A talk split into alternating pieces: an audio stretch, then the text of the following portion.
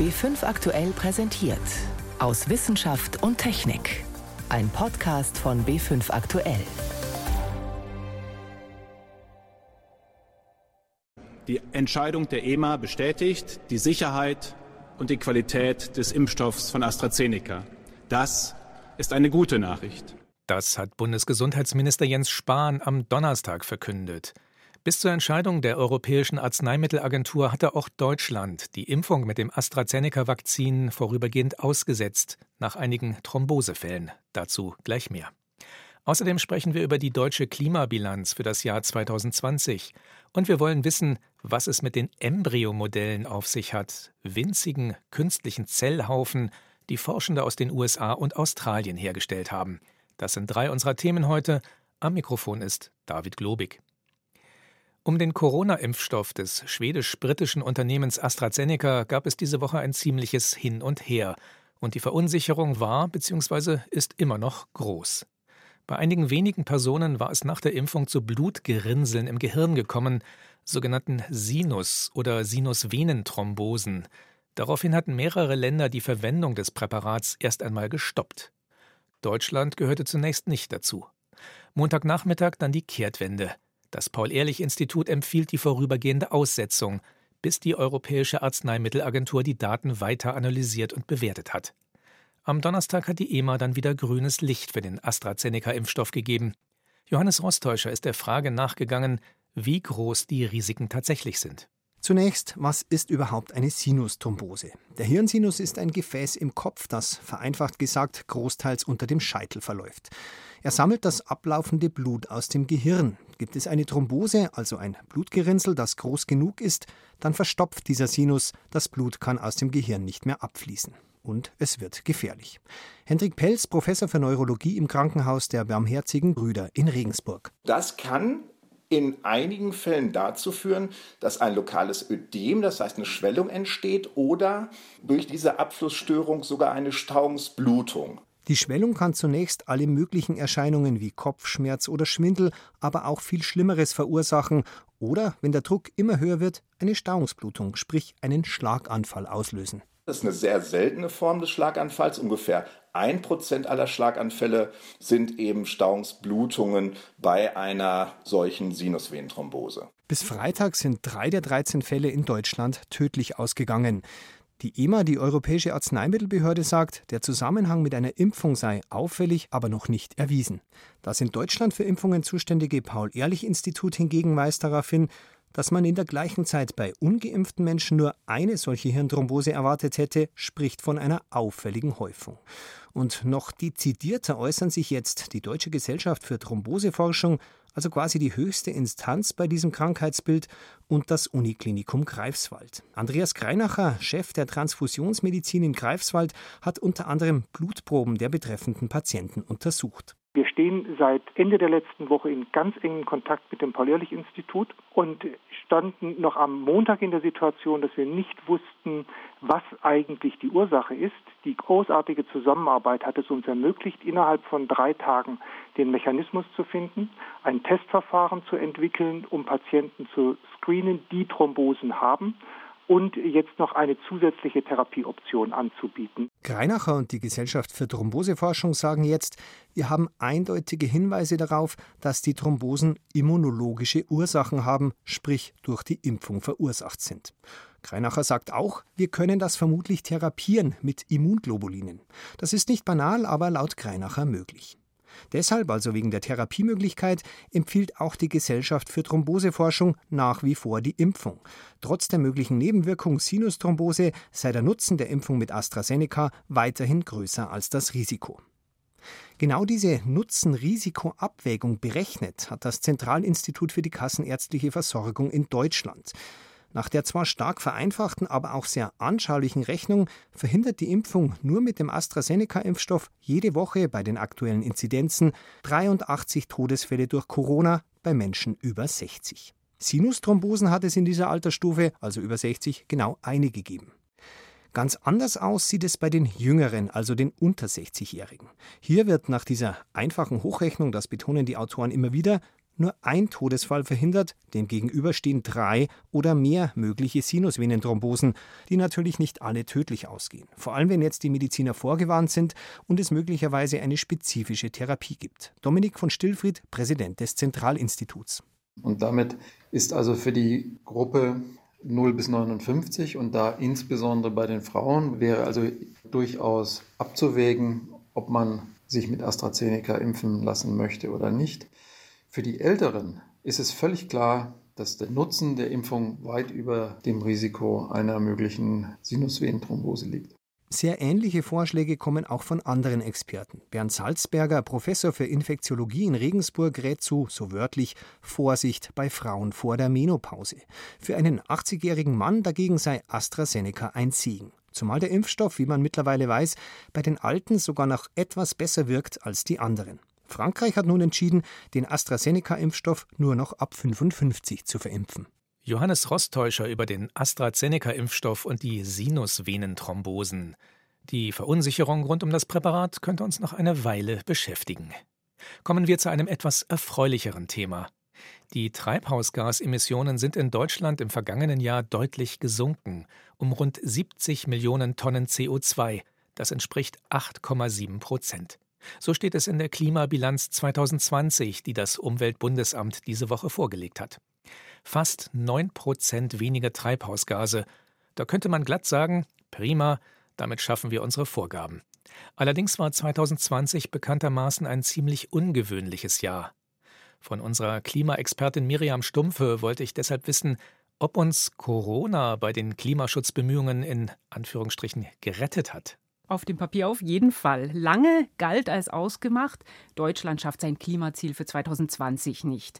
Das liegt bei minus 40 Prozent zum Vergleichsjahr 1990. Und das war auch ziemlich peinlich, dass Deutschland eigentlich immer eingestehen musste, wir erreichen das Ziel nicht. Aber tatsächlich, jetzt hat es doch gelangt. Und da hat auch Corona bzw. die Anti-Corona-Maßnahmen, die haben dazu beigetragen. Wir haben weniger Strom verbraucht, die Industrie auch, die Fabriken wegen Konjunkturschwäche. Es wurde weniger Stahl zum Beispiel produziert. Das schlägt beim CO2 immer schnell zu Buche.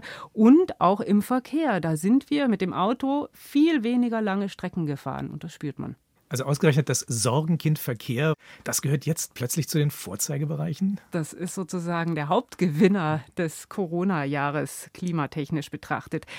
Lange Jahre in Folge ist der Verkehrsbereich wirklich ganz schlecht dagestanden. Die Emissionen waren zum Teil sogar gestiegen. Das muss man sich mal vorstellen. Wir reden seit Jahren über Klimaschutz, haben Ziele und im Verkehr steigen die Emissionen. Das liegt unter anderem daran, es gibt mehr Autos und die haben eine größere Motorleistung. Und da kamen wir bisher nicht runter, jetzt im vergangenen Jahr schon. Und das liegt eben vor allem daran, dass wir weniger auf der Straße gefahren sind, weniger lange Strecken. Ein bisschen liegt es auch am weniger Flugverkehr, aber das ist eigentlich zu vernachlässigen. Es war vor allem der Pkw-Verkehr. Nun kommt die Elektromobilität so langsam in Fahrt. Spielt das denn auch eine Rolle? Ein bisschen was kann man sehen an den Zahlen. Das sagt das Umweltbundesamt. Die Einsparung, weil es neue klimafreundlichere Autos gibt, die jetzt auf die Straßen kommen, die beziffert es so auf zwei Millionen Tonnen CO2 ein Mini-Hoffnungsschimmer, aber klar ist auch, wenn die Corona-Einschränkungen wegfallen, wenn alle nachholen, was sie verpasst haben, reisen, durch die Gegend fahren, dann wird es wieder nach oben gehen. Schauen wir mal, ob es dieses oder nächstes Jahr soweit ist. Warten wir auf die nächste Klimabilanz. Wir haben aber auch weniger Strom verbraucht, haben Sie am Anfang gesagt. Wie sieht es denn sonst im Bereich der Energieversorgung bzw. des Verbrauchs aus? Da ist tatsächlich zu merken, das, was wir seit Jahren tun und voranbringen, hat einen Effekt. Es sind mehr Erneuerbare im Strommarkt gewesen. Vom Bruttostromverbrauch wurden 45 Prozent aus Erneuerbaren erzeugt. Und dann ist noch etwas passiert. Letztes Jahr sind viel öfter Gaskraftwerke gelaufen als in den Jahren davor. Sie haben Kohlekraftwerke ersetzt. Der Grund ist der CO2-Preis. Der hat angezogen im letzten Jahr. Und dann lohnt es sich ein Gaskraftwerk. Die sind relativ teuer gewesen bisher im Vergleich zur Kohle. Dann lohnt es sich, sowas anzuwerfen. Und die haben dann zu manchen Zeiten und Phasen die Kohle aus dem Markt gedrängt. Wenn jetzt der CO2-Preis tatsächlich wirkt, heißt das auch, dass wir insgesamt im Energiebereich auf dem richtigen Weg sind? Ja, er zeigt auf jeden Fall, was man mit diesem Hebel bewirken kann und wie er arbeitet. Wo es hakt, ist der Bereich Gebäude, also Heizen, vor allem auch in den privaten Haushalten. Da ist das Einsparungsziel, was für diesen Bereich gilt, nicht erreicht. Und wir hatten nicht mal einen besonders kalten Winter, der also als Entschuldigung dienen könnte. Also da muss so schnell wie möglich was passieren, weil das ist ja auch ein Gebiet, das braucht unheimlich lang, bis da irgendwie eine neue Gebäudedämmung oder ein energiesparendes Haus dann sich auszahlt, weil wir natürlich nicht jedes Jahr ein neues Haus für uns bauen. Was passiert denn jetzt mit dieser Klimabilanz? Jetzt wird die bewertet und das ist das erste Mal in Deutschland, denn das Klimaschutzgesetz, das neue, das hat einen sogenannten Expertenrat für Klimafragen eingesetzt. Die schauen sich jetzt an, wie die Einsparungen dastehen. Und die schauen an, eben ob die einzelnen Bereiche, die Ministerien ihre Hausaufgaben im Klimaschutz gemacht haben und ihre Einsparziele erreichen. Am 15. April wollen sie ihr Gutachten vorlegen und dann werden sie bei Ministerien, die ihre Hausaufgaben eben nicht gemacht haben, sofort Maßnahmen einfordern und die müssen dann auch kommen. Das sieht das Gesetz vor. Es wird den Gebäudebereich treffen. Bauminister Seehofer zum Beispiel. Aber ich bin tatsächlich auch gespannt, was der Expertenrat zum Verkehr sagen wird. Denn auf dem Papier hat er natürlich sein Einsparungsziel gehalten. Aber ohne Corona hätte Verkehrsminister Andreas Scheuer ein echtes Problem gehabt. Da bin ich gespannt, ob sie ihm auf die Finger klopfen. Kommen wir denn mit den Einsparungen, die wir in diesem Jahr hatten, auch weiter? Erreichen wir die nächsten Schritte auf dem Weg zum Klimaschutz? Klar ist auf jeden Fall, Deutschland wird noch mal einen Zahn zulegen müssen, auch wenn es jetzt ganz ordentlich aussieht. Denn die aktuellen Klimaziele von Deutschland beziehen sich auf ein veraltetes Klimaziel der Europäischen Union.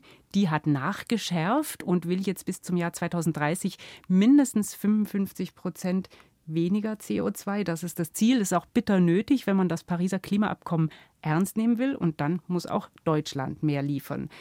Zur Erinnerung, wenn man sich anschaut, was international an Klimaversprechen da ist, das reicht gerade mal, die Erwärmung auf plus minus drei Grad zu begrenzen.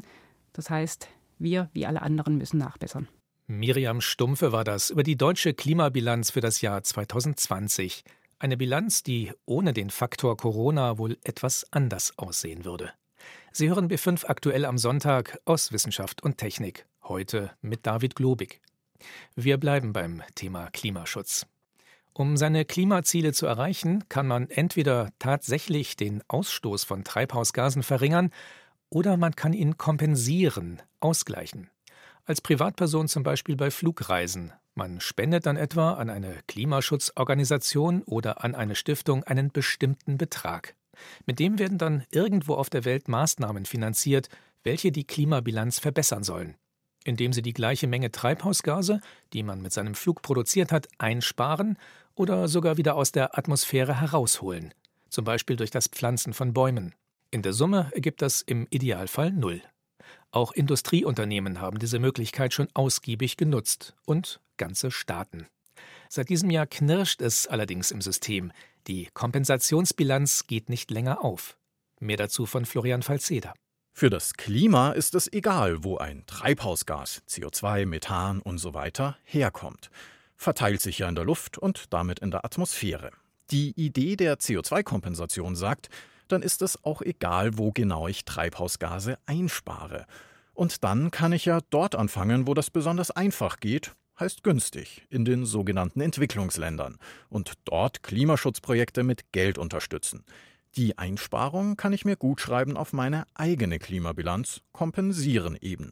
Eine einfache Rechnung, die aber auch tatsächlich aufgehen muss, erklärt Lambert Schneider, Forschungskoordinator für internationale Klimapolitik am Öko-Institut. Das heißt, dass nur der Käufer sich diese Emissionsminderungen anrechnen kann und nicht auch zum Beispiel das Gastland, Indien zum Beispiel, die Minderung auf das eigene Klimaziel anrechnen kann. Denn dann besteht die Gefahr, wenn die Minderung zweimal angerechnet wird, dass am Ende auch nicht mehr Klimaschutz dabei rauskommt.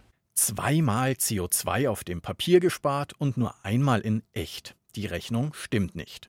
Das ist ein Problem, und zwar ein brandaktuelles auf der obersten Ebene der Weltpolitik, den Vereinten Nationen.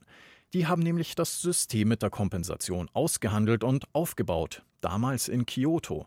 Die Industrieländer hatten Klimaziele, mussten ihre Emissionen runterschrauben, die Entwicklungsländer dagegen nicht. Sie konnten aber ebenfalls mitmachen und ihre Klimaprojekte verkaufen. Das System, verankert im Kyoto-Protokoll, ist aber zum Jahresende ausgelaufen. Jetzt gelten die Regeln des Pariser Klimaabkommens. Und damit ein ganz neues System, sagt Juliette de Grandpré, Referentin für Klimaschutz bei WWF Deutschland. Mit Paris gibt es eine neue Definition von CO2-Neutralität. Und die CO2-Neutralität in Paris ist auf Null zu kommen.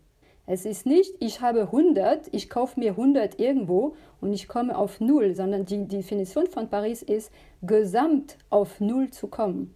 Jetzt sind alle Länder in der Pflicht. Jeder Staat muss seine Emissionen runterschrauben. Nur damit sind Emissionsminderungen auf einmal ein begehrtes Gut und sie landen automatisch in der Klimabilanz des jeweiligen Landes. Ist ein Klimaschutzprojekt gleichzeitig Kompensationsprojekt, würden die eingesparten Treibhausgase also doppelt gezählt. Das darf nicht sein, und das haben die Staaten damals in Paris eigentlich auch verboten. Nur wie sie das machen wollen, haben sie vertagt und bis heute nicht gelöst. Dasselbe gilt für den freiwilligen Kompensationsmarkt, sagt Henriette Lachenet. Sie ist Vorstandsvorsitzende bei Prima Klima, einem der größten Kompensationsanbieter auf dem deutschen Markt, wo zum Beispiel Firmen durch Kompensation ihre Klimabilanz verbessern wollen. Wenn Teilmengen eines Landes und Unternehmen sind ja immer Teile von Ländern, wenn die eben zu Zielen des Landes beitragen durch ihre Maßnahmen, dann stellt sich die Frage, ob sie sich das anrechnen dürfen oder nicht. Stand jetzt im Zweifelsfall in beiden Ländern. Die Rechnung geht nicht auf und das Label klimaneutral ist am Ende falsch, erklärt Juliette de Grandpré vom WWF. Sie berät gerade viele Unternehmen zu genau der Problematik. Es ist sehr schwer, da Unternehmen mitzunehmen, weil, obwohl die den Ansatz verstehen, sie sehr stark noch an diesen Marketing-Claim interessiert sind. Sie sagen, naja, ich mache ja ganz viel im Klimaschutz, ich setze mich Ziele, das ist für mich teuer, ich muss das schon kommunizieren. Und das stimmt, dass wir noch keine Antwort haben zu, was ist ein sexy Claim. Wir haben das noch nicht gefunden, aber diese Neutralitätsclaim ist einfach falsch und es ist auch nicht sinnvoll. Also braucht es eine Lösung für alle. Die komplette Rechnung in die Tonne treten. Lambert Schneider vom Öko-Institut. Ich persönlich fände es total gut, wenn man von diesem Kompensationsgedanken sich mehr entfernt. Denn natürlich gibt es Zertifikate, wo wirklich eine Tonne CO2 hintersteckt, aber die Unsicherheiten sind einfach groß.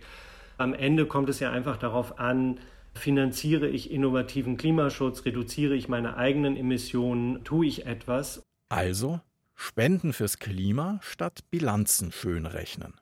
Denn um die Pariser Klimaziele zu erreichen und die Erderwärmung irgendwie noch unter Kontrolle zu kriegen, fehlt noch sehr viel Geld. Bis zu 322 Milliarden Dollar pro Jahr. Ohne Klimaspenden von Firmen und Privatleuten wird es nicht klappen mit den Pariser Klimazielen, sagen auch die Vereinten Nationen. Die alles entscheidende Rechnung ist eben nicht, wer wo wie viel spart, sondern dass alle sparen und am Ende die alles entscheidende Zahl rauskommt die Erderwärmung auf unter 1,5 Grad begrenzen und die schlimmsten Folgen des Klimawandels irgendwie noch aufzuhalten. Florian Falzeder war das über CO2-Kompensationen. In der Entwicklung eines Embryos gibt es eine Phase, in der er nur aus einem kleinen Haufen von ein paar Dutzend Zellen besteht. Ein Teil dieser Zellen sind embryonale Stammzellen. Die haben die faszinierende Eigenschaft, dass sie sich zu allem entwickeln können, was einen Organismus ausmacht, Gewebe, Blut, Organe, Knochen und so weiter. Vor einigen Jahren haben Forschende entdeckt, dass sich beliebige Körperzellen so umprogrammieren lassen, dass sie ebenfalls diese Eigenschaften bekommen. Unter anderem mit diesem Verfahren ist es jetzt gelungen, Embryomodelle herzustellen, also etwas, das einem frühen menschlichen Embryo ähnlich ist. Daniela Remus mit Einzelheiten. Von der Erschaffung eines künstlichen Menschen, eines Homunculus, träumten Forschende bereits in der Antike. Jetzt sind zwei Forschungsgruppen diesem Ziel so nahe gekommen wie noch nie. Ohne Befruchtung und ohne eine menschliche Eizelle konnten sie lebendige Zellhaufen herstellen, die aussehen wie ein früher menschlicher Embryo, ungefähr fünf Tage nach der Befruchtung. In der Entwicklungsbiologie heißen diese runden Zellhaufen Blastozysten. Die künstlich hergestellten Modelle werden Blastoide genannt und sollen den natürlichen Blastozysten in Größe, Gestalt und Zellanzahl ähneln. Es ist an der Maus schon mit einigen Experimenten durchgeführt worden und eigentlich ist dieser Schritt zu erwarten gewesen, dass man auch versucht, das mit menschlichen äh, Zellen durchzuführen, um dann diese Strukturen zu erhalten, die man Blastoide nennt. Aber deshalb das Oid bedeutet immer so ähnlich, das ist so ähnlich wie eine Blastozyste ist aber keine Blastozyste und es ist auch noch weit davon entfernt, wirklich einer Blastozyste ganz ähnlich zu sein. Erklärt Hans Schöler, Stammzellforscher am Max-Planck-Institut für molekulare Biomedizin in Münster. Das US-Team hat embryonale Stammzellen genutzt, um ein Blastoid zu entwickeln, während der Stammzellforscher José Polo mit seinem australischen Team menschliche Bindegewebszellen zu Alleskönner-Stammzellen umprogrammiert hat. Da gibt es jede Menge Zwischenstufen und dann hat er gesehen, dass an Tag 21 dieses Verfahrens so ein Gemischtwarenladen an Zellen entsteht. Und dann hat er gesagt, hm, das sind ja die Zellen, die man auch so ähnlich in dem Embryo hat. Dann hat er sich gesagt, jetzt nehme ich mal einfach mal einige dieser Zellen, das waren so irgendwo zwischen 200, 300 Zellen, und bringe die zusammen. Und dann schaue ich mal, was dabei rauskommt. Und herausgekommen ist auch dabei ein künstliches Embryomodell im Blastozystenstadium, als wäre es kurz vor der Einnistung in die Gebärmutter. Keine Chance, dass die entwicklungsfähig sind. Also da können Sie tausende von machen und dann untersuchen. Also sage ich mal als entwicklungsbiologisch äh, versierter keine Chance. Aber das wird vermutlich nicht so bleiben. Deshalb fordern Stammzellforschende weltweit, dass die ethischen und rechtlichen Folgen dieser aufsehenerregenden Forschungen geklärt werden und zwar jetzt. Sollten beispielsweise künstlich hergestellte Embryonen den menschlichen gleichgestellt werden, weil sie aus menschlichen Zellen gewonnen sind? Und gilt in Deutschland auch dafür das Embryonenschutzgesetz, das jegliche Forschung mit menschlichen Embryonen verbietet? Fragen an den Medizinrechtler Jochen Taupitz von der Universität Heidelberg-Mannheim. Es gibt zwei Vorschriften in diesem Gesetz. Eines äh, enthält eine Begriffsdefinition des Embryo, die deutet darauf hin, dass das Gesetz nur Embryonen schützt, die durch eine Befruchtung entstanden sind. Und das ist bei diesen Embryoiden ja nicht der Fall. Und dann gibt es noch eine zweite Vorschrift, das sogenannte Klonverbot. Das verbietet einen Embryo mit der gleichen Erbinformation wie ein anderer Embryo oder ein anderer Mensch herzustellen. Auch bei dieser Vorschrift ist sehr umstritten, ob es sich nicht nur um ein Verbot handelt, das die Erzeugung von Klonen durch Befruchtung verbietet. Streng genommen deckt das Embryonenschutzgesetz die Forschung rund um künstliche Embryos gar nicht ab, so Jochen Taupitz. Naja, ich bin der festen Überzeugung, äh, soweit ich die naturwissenschaftlichen Fakten kenne, dass diese Embryoide sich nicht zu einem ganzen Menschen entwickeln können. Also selbst wenn man sie auf äh, eine Frau übertragen würde, könnte daraus kein geborener Mensch werden. Und deswegen meine ich, dass es auch von Verfassungswegen nicht geboten ist, diese künstlich hergestellten Entitäten einem Embryo, einem menschlichen Embryo gleichzustellen, also sie dem gleichen Schutz zu unterstellen. Vieles spricht dafür, dass die künstlich erzeugten Embryomodelle in einigen Jahren tatsächlich das Potenzial haben könnten, sich wie ein Embryo zu entwickeln. Spätestens dann muss geklärt sein, wie wir ethisch und rechtlich damit umgehen wollen. Forschung, die zum künstlichen Embryo führen könnte, Daniela Remus berichtete. So viel für heute aus Wissenschaft und Technik. Am Mikrofon war David Globig.